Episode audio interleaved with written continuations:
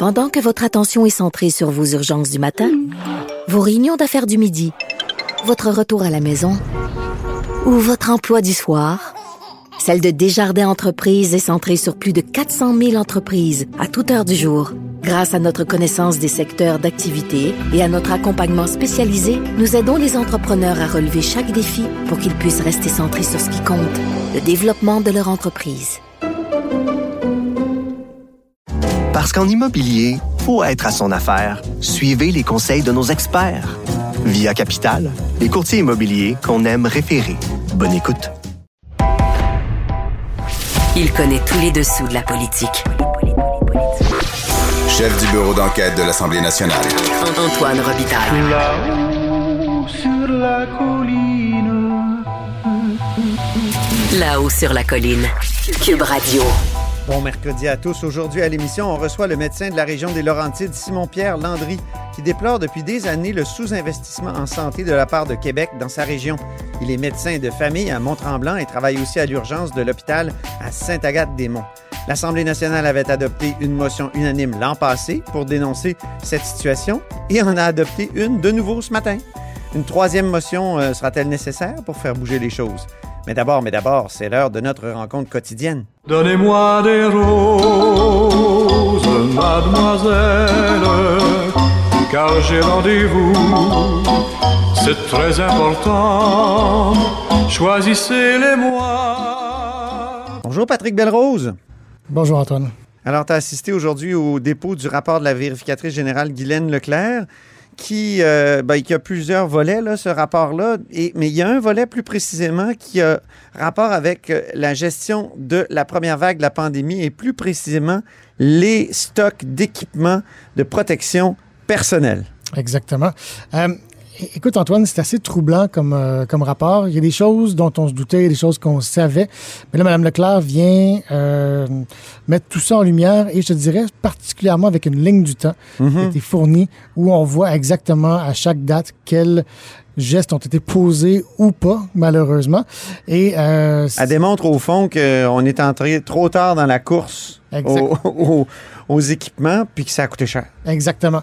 Dans le fond, ça- vient expliquer pourquoi au mois de mars, au début du mois d'avril, euh, on, avait de la boue dans le toupette puis qu'on disait on va manquer d'équipement, euh, faut l'acheter à fort prix, faut aller en Chine, faut payer cash sur le tarmac. Je sais pas si vous vous souvenez de ces, Eh oui. ces exemples-là, ces, ces anecdotes-là racontées par Monsieur, euh, par Monsieur Legault. Écoute, je vais te faire un, un petit bout de la ligne du temps parce que c'est franchement assez intéressant. Donc, le 30 janvier, l'Organisation mondiale de la santé déclare que le nouveau coronavirus, comme on l'appelait à l'époque, Ouais. constituait une, une urgence de santé publique de portée internationale. Donc ça, c'est la cloche qu'on sonne pour dire préparez-vous, préparez-vous, ça s'en vient. Je Pourtant, sais pas si ça arrivait souvent que l'OMS faisait des appels comme ça. euh, j'ai pas l'impression, j'ai l'impression. Moi aussi, j'ai l'impression que c'était rare. Exactement. Et donc, on a attendu jusqu'au 22 mars, soit euh, quoi, huit jours après le déclenchement de l'urgence sanitaire ici au Québec, là, après qu'on ait fermé le Québec carrément. Après que l'OMS ait parlé de pandémie là, autour du 12-13 mars. Exactement. On a attendu jusqu'au 22 mars pour lancer l'achat massif Ben d'équipements de protection personnelle ou individuelle, les EPI. Euh, donc ça, c'est les gants, c'est les masques, c'est les jaquettes, tout ce qui a manqué dans les premiers mois de la pandémie. Je te donne d'autres dates. Donc 22 mars, c'est là qu'on a lancé l'achat massif. Par contre, il y a eu d'autres dates clés où on aurait dû justement entendre les signaux d'alarme Ouais. de l'OMS et d'ailleurs sur le terrain aussi ici au Québec. Oui. Donc, le 25 janvier, euh, l'OMS dit l'efficacité des EPI dépend fortement d'un approvisionnement adéquat et régulier. Donc, remplissez vos stocks. Achetez-en. le 5 février, il y a plusieurs établissements ici au Québec. Établissements, souvent, on entend par, par là les CIS et les CIUS, ceux qui dirigent euh, évidemment les hôpitaux et les CHSLD, qui disent au ministère de la Santé, on commence à avoir des problèmes d'approvisionnement pour les EPI. Le 7 février, l'OMS à nouveau dit vos stocks de pays devraient être 100 fois plus élevés que d'habitude. Je rappelle qu'il n'y a toujours rien qui est fait à ce moment-là. On commence à, à regarder, mais il n'y a rien qui est fait. Donc, tout ça est assez inquiétant et on ajoute à cela le fait, et on l'avait déjà appris, mais là, Mme Leclerc le rappelle et met des dates plus précises, qu'on n'avait plus de réserve de pays on n'en tenait plus en stock, en backup, euh, depuis 2010. Donc, en 2006, on a créé cette banque d'urgence-là. On disait, ben, s'il arrive une crise, on a déjà quelque que chose pour absorber pas le choc. après la crise des- du H1N1? Ben, exactement. C'était avant la crise du H1N1, mais Avant. ça a servi pendant la crise du H1N1 OK. en 2009. Donc, 2006, on l'a créé. 2009, on s'aperçoit que c'est vraiment utile parce que quand il arrive une crise comme ça, on a au moins euh, une réserve sur laquelle, vers laquelle se retourner. Et là, pourtant, en 2010, l'année suivante, le ministère décide d'écouler la banque qu'on avait en réserve voyons. et on décide de ne pas la renouveler. Et ça, c'est intriguant parce que même Guylaine Leclerc, donc la vérificatrice générale qui a tous les pouvoirs pour enquêter, n'a pas trouvé d'explication. Elle dit il n'y a rien qui explique pourquoi on a fait ce choix-là, pourquoi on n'a pas trouvé d'alternative non plus. Ouais. Donc, c'est assez... Parce par- que ça coûtait cher à entreposer ou quoi? Ben, c'est ce qui me vient en tête aussi, mais on n'a pas eu la réponse et euh, j'ai pas l'impression qu'on va l'avoir de sitôt parce que c'est une question qu'on pose quand même depuis le début de la pandémie, mais euh, ben, c'est assez préoccupant. Je t'avoue que Ben oui. je comprends toujours pas pourquoi. Euh, ce qui est étonnant aussi, c'est que à ce jour, il y a des mesures qui ont été prises justement, pour prévenir un prochain choc comme ça. On va y revenir tantôt, mais il n'y a toujours pas de réserve à ce jour qui est constituée. Ben, c'est ça. On n'a pas une nouvelle banque, un nouvel entrepôt dans lequel on dit bon, on va garder des gants, des masques, des jaquettes au cas où il y ait juste une nouvelle vague. On est toujours en pandémie. Là. Ben oui. Ça va bien, mais la septième vague pourrait être plus grave, on ne le sait pas. Euh, donc, euh, quoique on a des stocks quand même qui sont euh, présentement qu'on a, acquis récemment, mais on n'a toujours pas de réserve qui est constituée. Donc, on a questionné Alain Fortin, qui est directeur de DI chez, le vérificatrice, chez la vérificatrice générale, à ce sujet, et euh, je pense qu'on peut écouter sa réponse. Il y en a-tu, Il n'y en a plus de réserve. Là. Il n'y en a plus du tout? Il n'y en a plus de réserve là, comme il y avait. là. Oui, ils en ont fait quand même. Ils ont, ça dépend comment ils ne faut pas jouer avec les mots non plus. C'est vrai qu'ils ont beaucoup de stock, là, par exemple, parce que les commandes, là, comme vous voyez, s'ils ont fait euh, une baisse de valeur, de, comme on indique, de 900 quelques millions, c'est parce qu'ils avaient des stocks en 2001, 2021. Mais il y en a encore quand même qui restent. Qu'on peut dire, oui, à certains égards, il y a un peu de réserve, mais ça, c'est plutôt tous les achats qui ont été reçus et là, qui sont utilisés euh, à l'intérieur de tous les CIUS et CIS et les établissements. J'avoue que c'est pas très clair. Y, Ben- une- y en a-tu une réserve ou il y a des stocks? Il n'y a, pas de réserve, mais étant donné qu'on a acheté euh, en grande quantité des EPI au début de la pandémie, présentement, on a des stocks justement qui nous restent, qu'on doit garder. C'est justement un, un des aspects du projet de loi 28 de M. Dubé, Ah. de dire il faut payer les entrepôts, il faut payer tout ce qui est nécessaire pour conserver ces, ces EPI-là. Mais il n'y a pas une nouvelle réserve permanente qui a été créée. Par contre, M. Fortin a précisé par la suite en disant écoutez, c'est peut-être pas la fin du monde, c'est pas une fin en soi d'avoir une réserve, en autant qu'on a des ententes avec des fournisseurs qui peuvent nous fournir des EPI en temps opportun en cas de crise, en cas de nouvelle vague. Euh, et c'est le cas. C'est le cas au Québec avec Medicom. L'an dernier, on avait révélé qu'il y avait une entente pour 10 ans euh, afin de fournir des masques, des masques N95, et des gants qui sont rajoutés depuis, et aussi des tests rapides. Donc, Medicom est censé pouvoir nous fournir, je pense, que c'est 20 millions de masques euh, par année. Euh, ça, c'est très bien. On peut quand même se poser la question, à savoir, est-ce qu'on serait pas mieux d'avoir cette entente-là et une réserve? Ben oui. pour histoire d'avoir quelque chose en banque si jamais euh, il y a une nouvelle vague qui vient soudainement. Euh, donc, ça, je pose la question. Mais M. Fortin disait, écoutez, tant qu'on a un fournisseur au moins, tant qu'on a une, une alternative à cette réserve-là, ben c'est toujours euh, ça de gagner. Ça a coûté cher, là, ça, là, ce, ce retard-là, Ben, au justement, Québec. justement, le fait qu'on ne se soit pas pris d'avance, euh, ça nous a coûté très cher. Je te donne un exemple. L'Alberta a commencé à se préparer à acheter des stocks de pays au mois de décembre. Au mois de décembre? Au mois de décembre. Écoute, à la limite, je trouve ça très tôt parce que oui, on commençait à parler d'un certain virus euh, qui causait des pneumonies en Chine. Euh, je- Mais je- des alertes au virus, on en a eu une puis une autre là, dans le passé. Exactement. Donc, écoutez, bravo, bravo à l'Alberta. Je serais curieux de voir un peu qu'est-ce qui les a amenés à, à se doter de stocks comme ça aussi Ouais. tôt. Mais eux ont commencé tôt et on sait surtout qu'il y a d'autres juridictions qui ont également commencé bien avant nous. Nous, clairement, on avait un mois de retard, comme, euh, comme le dit la vérificatrice. Donc, ça, ça fait en sorte... évalué à combien, ce que ça nous a coûté, là, ce retard-là? Ah, ben ça, c'était mon punch que, je- que je dois te garder. Oh, pardon. Ça nous, a, ça nous a coûté un milliard, Antoine. un milliard en trop. On a acheté pour 3 milliards de pays. Et parce que, justement, on s'est retrouvé dans la course mondiale pour acheter des masques, des gants, des jaquettes, euh, comme je disais tantôt, à payer cash sur le tarmac euh, en Chine, ben on a payé plus cher, évidemment. L'offre et la demande, c'est bien connu. Il y en a même quelques-uns, tout ça n'est pas encore prouvé en cours, mais qui auraient fraudé, euh, disons, euh, Oui. entre-temps pour, euh, pour se faire payer plus cher ou qui auraient juste carrément pas livré les EPI promis. Donc, un milliard comme ça qu'on aurait pu économiser, qui aurait pu aller à, financer le système de santé. Ben oui. Euh, ça, fait, ça fait beaucoup d'argent. Donc, comme tu vois, Mme Leclerc soulève plein de questions. Euh, dit, ben, écoutez, on ne sait pas pourquoi ni comment on s'est retrouvé à avoir un manque de stock comme ça, euh, ni pourquoi on a payé aussi cher au final. Euh, donc, c'est des questions auxquelles le Legault devrait répondre. Écoute, on n'a pas vu le ministre de la Santé, M. Dubé, aujourd'hui. Mme Blais n'a pas voulu Il répondre. était en chambre. en. Marguerite Blais n'a pas voulu répondre euh, sur le sujet des EPI aujourd'hui. Elle a répondu sur les questions des aînés. Mhm. J'ai pas entendu Mme McCann non plus qui était en poste à l'époque. Il y a François Legault qui était en chambre. Je pense que tu as un extrait qu'on peut, euh, qu'on peut écouter. Oui, il répondait à une question de Joël Arsenault, euh, de- donc le chef parlementaire du Parti québécois. Ben, Monsieur le Président, on peut bien essayer de refaire l'histoire. Euh, la réalité, c'est qu'en mars 2020, il y avait une course mondiale pour des équipements de protection, que ce soit des masques, des blouses, etc. Euh, vous ne pouvez pas vous imaginer avec euh, Chrystia Freeland au fédéral comment on a travaillé fort, entre autres pour avoir des masques euh, de Chine. Il y avait des modes de paiement qui étaient assez euh, particuliers. Monsieur le Président, euh, depuis ce temps-là, on s'est ajusté comme à peu près euh, partout. On a commencé à passer euh, des commandes. On est maintenant beaucoup moins dépendant de l'étranger. Il y a des équipements de protection qui se fabriquent ici.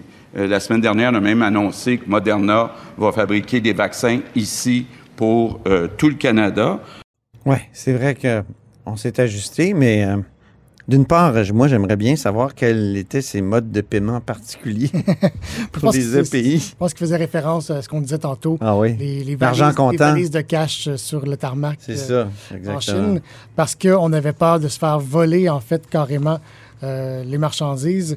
Il y a des gens qui arrivaient de d'autres pays, on n'aimera pas euh, les pays qu'on a en tête, et qui payaient directement plus cher en disant ben, écoute, détourne ça vers mon avion à moi, là, ça s'en va chez nous.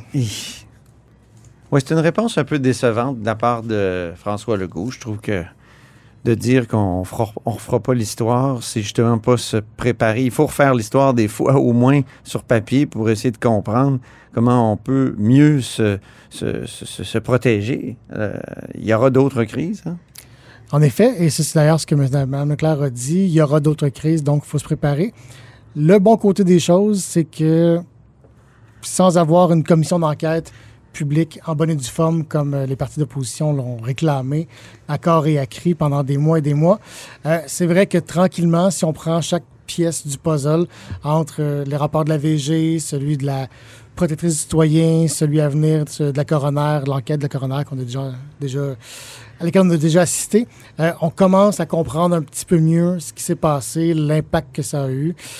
Tranquillement, on fait la lumière, mais on a tranquillement un portrait d'ensemble de la situation. Il y a eu un autre volet à ce rapport de la vérificatrice générale euh, et ça porte sur les soins aux aînés. D'ailleurs, tu l'as évoqué, là, Marguerite Blais a répondu à des questions là-dessus. Qu'est-ce que, que- que- quelles étaient les conclusions de la vérificatrice générale? Écoute, encore là, un constat très troublant et qui... Moi, j'ai appelé ça le mur qui nous attend pour les, Ah oui. pour les aînés. Écoute, déjà, on ne réussit pas à fournir les soins nécessaires aux aînés en grande perte d'autonomie, qu'ils soient en hébergement, donc CHSLD principalement, ou sinon RPA, et, euh, ou, à- ou en soins à domicile. Donc, présentement, on fournit, on répond seulement à 5 de leurs besoins. Et on le sait, la population est vieillissante. Et Mme Leclerc dit, écoutez, à moins d'un investissement très important, qu'elle chiffre à 2 milliards de dollars supplémentaires par année, on n'arrivera pas à répondre à la demande en 2028 si on regarde la, la courbe démographique là, qui nous amène vers une population vieillissante. Je te donne euh, deux chiffres juste pour euh, te donner une petite idée. L'an dernier, en 2020-2021, le nombre d'heures fournies était de 692 heures par année pour, euh, pour les soins aux aînés en grande perte d'autonomie. Oui. Ce, ce qu'on devrait fournir pour répondre à la demande, c'est 1962 heures. Oh mon Dieu. Donc, environ 700 sur environ 2000. Faites euh, le calcul, on est loin du compte. Euh, et en plus de ces 692 heures-là fournies, seulement 288 étaient en soins directs. Donc, on est vraiment loin du compte. La bonne nouvelle, encore une fois, je cherche les bonnes nouvelles aujourd'hui, Ben oui. c'est que euh, ce nombre d'heures-là données avait déjà doublé quand même par rapport à 2015-2016. On sait que le, gouvernement- le gouvernement Legault a investi beaucoup en soins à domicile, a ajouté de l'argent. Donc, ça donne des résultats sur le terrain. Mais face à la demande, on est loin du compte. Donc, il va falloir se poser des questions à savoir est-ce qu'il faut ouvrir les ventes de l'immigration pour avoir plus de gens qui viennent euh, financer, euh, qui viennent un peu, disons, euh, élargir cette pyramide démographique-là pour éviter qu'on ait une population très vieillissante avec des gens, moins de gens pour financer. Il y a Mhm. des questions comme ça assez importantes euh, qui vont se poser. Il y a peut-être aussi le, la formule de l'assurance autonomie qui avait été mise en avant par euh, Hébert? Régent Hébert, là, euh, ministre de la Santé de Pauline Marois.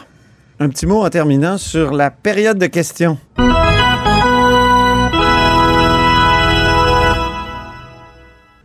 Oui, Patrick, c'est le son de l'analyse sportive de la paire de questions que je fais habituellement avec Rémi, mais pauvre Rémi est encore malade cette semaine. Je voulais simplement donner une étoile du match à Enrico Ciccone, qui est ancien joueur de hockey, mais surtout maintenant député de Marquette, député libéral, qui a posé une question à Isabelle Charret, la ministre responsable des sports, sur justement ce rapport sur le hockey. On va écouter euh, la question d'Enrico Ciccone. Pour moi, par des formations professionnelles, j'en conviens, M. le Président, le hockey, c'est le plus beau sport au monde. Cependant, la ministre vient d'en parler, on ne peut pas penser seulement qu'au hockey. Le but, c'est de faire bouger les jeunes et de les faire découvrir un maximum de sports. Nos jeunes ne bougent pas assez, ils ne font pas assez, euh, sont pas assez initiés. Il ne faut pas seulement les initier au hockey. Est-ce que la ministre peut s'engager à faire le même exercice qu'elle a fait pour le hockey, pour les autres sports comme le soccer, la natation, le baseball et tout le reste? Alors, Patrick, je vais recevoir Enrico Ciccone demain. Euh, on va discuter de ces questions-là parce que moi, ce qui m'a déçu dans son énumération, c'est il a dit et tout le reste, mais il n'y a pas de sport nordique. Moi, je pense que le sport, on doit développer les sports nordiques. C'est ça qui est beau dans le hockey, c'est que c'est lié à, à notre climat. Et, mais il y a tellement d'autres sports qu'on peut faire euh, l'hiver. En Donc, tout tu cas, penses au ski de fond en particulier. eh, évidemment, je pense au ski de fond, mais on aurait pu penser à la course en raquette, on aurait pu penser à tous les sports, par exemple du pentathlon des neiges. Mais euh, donc voilà, euh, on va discuter de ça demain avec Enrico Ciccone. Moi, ce qui, me- ce qui me titille dans la proposition du comité, c'est le hockey, ça coûte extrêmement cher quand même. Si Ben tu as oui. deux, trois enfants, c'est bien beau des initiés au hockey s'ils aiment ça, évidemment, mais s'il faut que tu paies pour euh, de l'équipement de hockey pour deux, trois enfants, c'est c'est très coûteux. Et comme tu disais, ben, il y a d'autres sports plus accessibles, que ce soit la, la course à pied. Moi, je joue au squash, euh, j'aime beaucoup ça. Badminton, par exemple, basketball, volleyball. Ou on peut y aller, comme tu le dis, avec quelque chose de plus qui a une identité nationale, comme des sports euh, nordiques.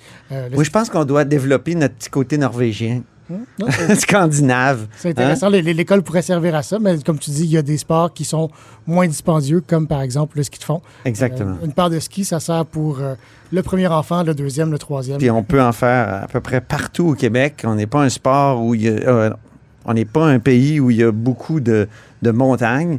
Euh, mais euh, pour ce qui est des, des- des possibilités de glisse euh, de ski de fond, là, en ski de fond, c'est formidable. Et M. Ciccone avait un point intéressant quand même. Il disait le premier ministre s'est engagé à réaliser chacun des, Oui. des do- chacune des demandes du comité, dont celui, celui d'avoir une patinoire réfrigérée dans chaque village. C'est un petit peu dispendieux quand même. Oui, c'est ça. Mais c'est vrai que le patin, c'est bien parce que ça peut t'initier à d'autres sports nordiques. C'est la glisse, c'est un mouvement qui est utilisé même dans le ski de fond, mais dans les deux types de ski de fond d'ailleurs, et aussi dans le patin de vitesse. Donc, euh, je suis sensible à ça, mais il n'y a pas que le hockey. Moi, ça, je pense que ça va prendre des rapports pour d'autres sports parce que le drame, c'est la chute du VO2 max des jeunes. Donc, la possibilité de, euh, de- de- de- d'envoyer de l'oxygène finalement dans le corps pour être actif. Hein? Faut faire bouger les jeunes, ça c'est sûr. Il faut juste le, le- le bon véhicule. Merci beaucoup, Patrick. Ça fait plaisir. Patrick Belrose, je le rappelle, est correspondant parlementaire pour le Journal de Québec et le Journal de Montréal.